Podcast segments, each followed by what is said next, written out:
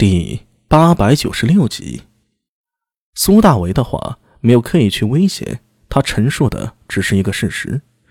蝶韵沉默不语，苏大为趁热打铁道：“汉湖国运消长，早有历史证明，不用我多言。如果因为你此时犹豫，错失良机，只怕是悔之晚矣。”说了这么多，你不过是想威胁我，让我出卖西突厥的利益。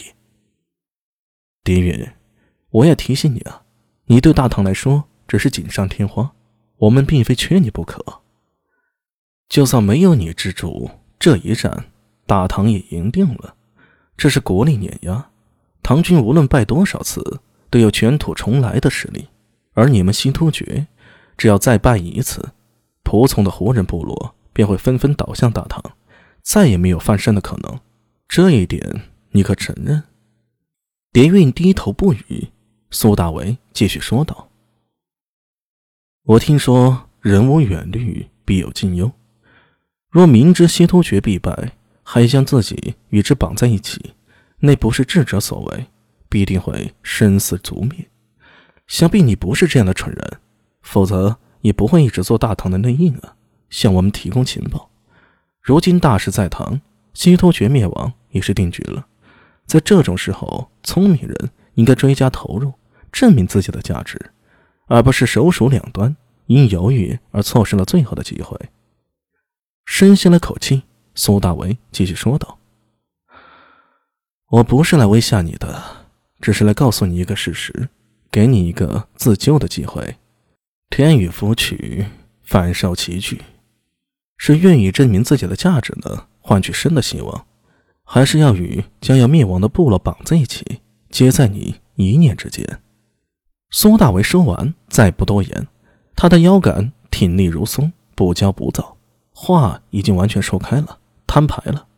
第一，你蝶韵没有在与大唐皇帝讲条件的资格。第二呢，西突厥必亡。第三呢，给你机会，你如果不抓住，等到西突厥灭亡之日。你只怕就要和阿什纳赫鲁一起受首，大唐只好借你们父子的头颅去震慑草原各部，去彰显大唐赫赫武功。现在不是大唐需要你，而是你更需要大唐。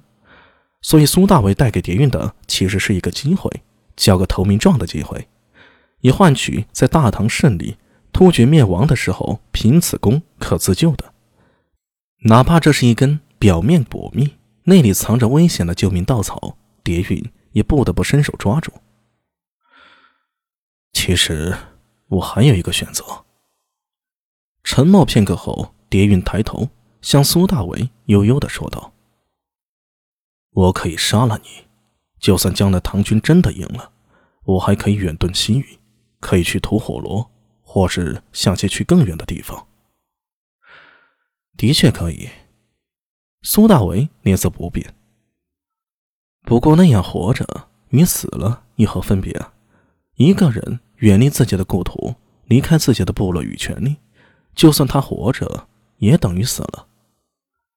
苏大为的话令蝶韵浑身一震，停了数息，他长叹一声：“唉，你真是个高明的说客。如果有可能，我真想现在就杀了你。”大唐像我这样的人呢，多到难以计数。你就算杀了我，又有何意义呢？对于你的处境有何帮助呢？哈哈哈哈我在长安生活了十年，倒不知道唐军中有如你这般厉害的角色，能言善辩，善于用兵，而且有着过人的胆色和身手。蝶韵目视着苏大为，眼中露出危险的光芒。那种光，像是一头饿极了的毒狼。最可怕的是，你还如此年轻。若是留着你，哪怕突厥不亡于苏定方，也会葬送在你手上。你听说过王玄策的事吗？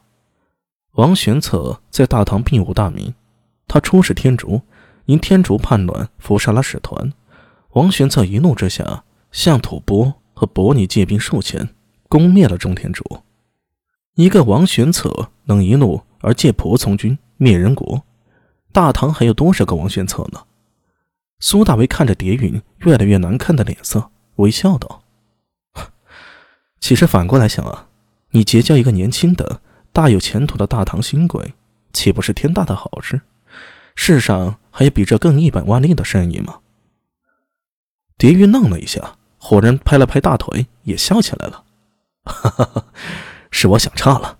你说的不错，这的确是一笔好生意。”他起身。向苏大为伸出手，热切的说道：“我蝶玉愿交你这个朋友。”啪！代表大唐和虚突厥的两只手紧紧的握在一起了。